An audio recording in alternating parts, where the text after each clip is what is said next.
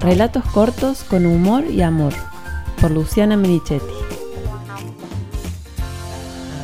Mala madre. Todas las madres queremos ser buenas madres. Y demasiada gente se cree con el derecho a opinar si lo somos o no.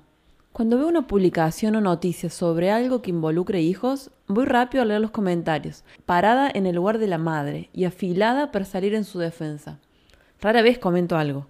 Mi ejercicio es de observación, análisis y conclusiones varias. La defensa que hago de esa madre no queda escrita, es parte de algo más grande de lo que yo me siento parte.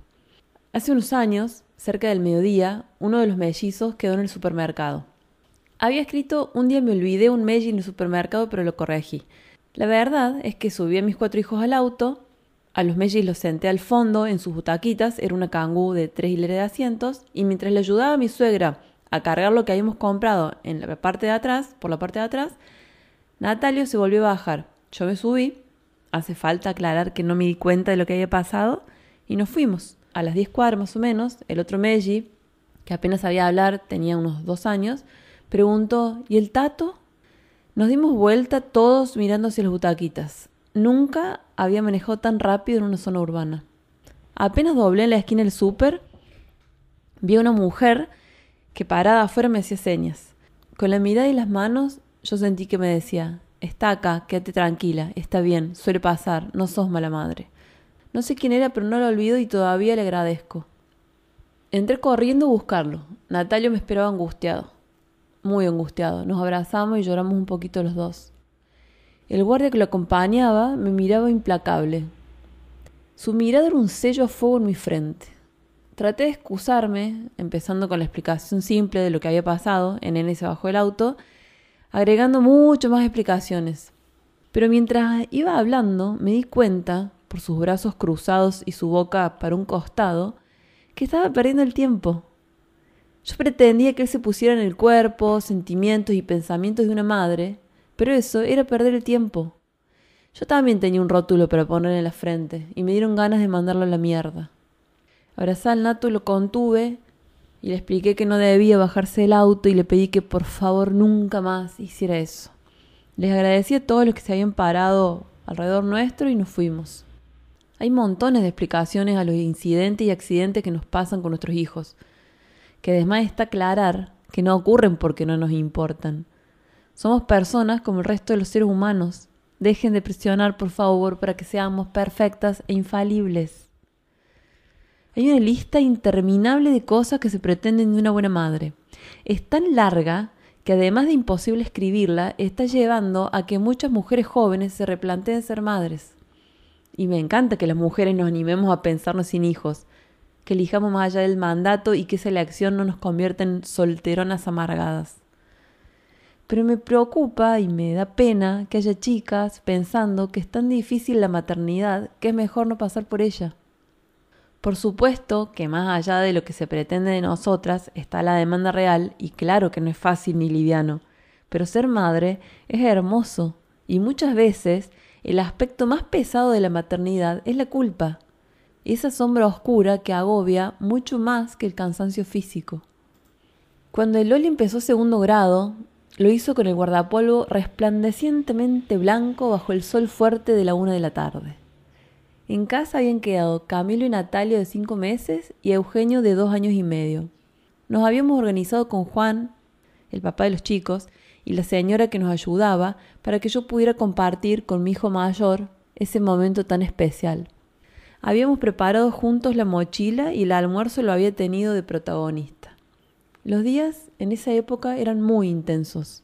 Había mucho placer en los olores, las caricias, acostarnos todos juntos en la cama grande, los soniditos de bebé, los abrazos del Euge, la actitud de hermano más grande de Loli. Fue una época de amor condensado, de dulzura para el empacho. Y fue la época donde nos salieron todas las canas. Mi único afuera era a través de internet y hacía un enorme esfuerzo para mantener todo en equilibrio. Nos teníamos que contener todo el tiempo entre nosotros, porque por cansancio, por celos, por miedos, por encierro o por lo que fuera, emocionalmente nos habíamos vuelto más frágiles que nunca. Oliverio siempre quiso hacer las cosas por sí mismo. Desde chiquito, cuando lo bañaba, me decía yo solo, yo solo. Yo solo, como lo había apodado una amiga mía, fue hijo único durante cuatro años. Cuando se le sumaron tres hermanos, el yo solo nos vino re bien. Por eso el primer día de clases solo tuve que dejarle la ropita en la cama y él se vistió solito. Y de ahí se encerró en el baño a peinarse. Porque además siempre fue muy coqueto. Salió con el pelo cargado de gel, peinado hacia atrás en un jopo como de 5 centímetros. Era la primera vez que se lo hacía. ¿Estoy fachero? preguntó, sabiendo de sobra que la respuesta era sí, mi amor, estás hermoso. Nos fuimos a la escuela y media cuadra antes de llegar, caminando, lo miré, feliz y orgullosa de él, de mí y de los seis. Lo vi contento, seguro de sí y me quedé tranquila.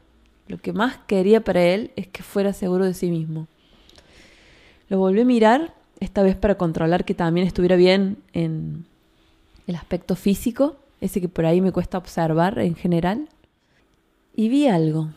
Achiqué los ojos para mejorar el foco. ¿Qué tenía en el jopo? ¿Nieve? ¿Pasta dental esparcida? ¿Harina? Tenía cientos de liendres pegadas. Las liendres muertas para los que no saben, las liendres son los huevos de los piojos. Las liendres muertas tienen una cosa buena y una mala. La buena es que están muertas. La mala es que se ponen blancas y se notan mucho más que las vivas, y en especial si les da el sol. Varias veces había tenido piojos que combatíamos con piojicidas y el peine de metal. Es más, antes de empezar las clases nos habíamos asegurado de matarlos a todos, pero no nos dimos cuenta de retirar los cadáveres. Y ahí estábamos, llegando a la escuela, con un jopo perfecto que parecía una corona de novias. Lo hice frenar con la excusa de atarme los cordones para darme tiempo a pensar qué hacer. Volver a casa no era opción porque vivíamos a media hora.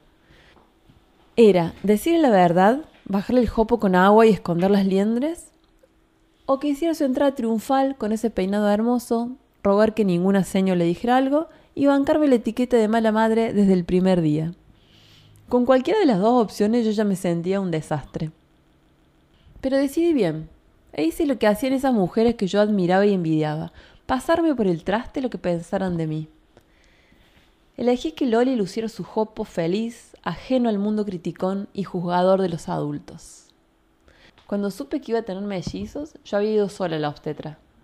Apenas salí, lo llamé por teléfono a Juan y él le dio la noticia a Loli. Juan siempre se acuerda que Liberio se quedó un ratito congelado hasta que preguntó, ¿y ahora qué hacemos? Diez años después, le respondo por acá, Oli, hacemos lo mejor que podemos.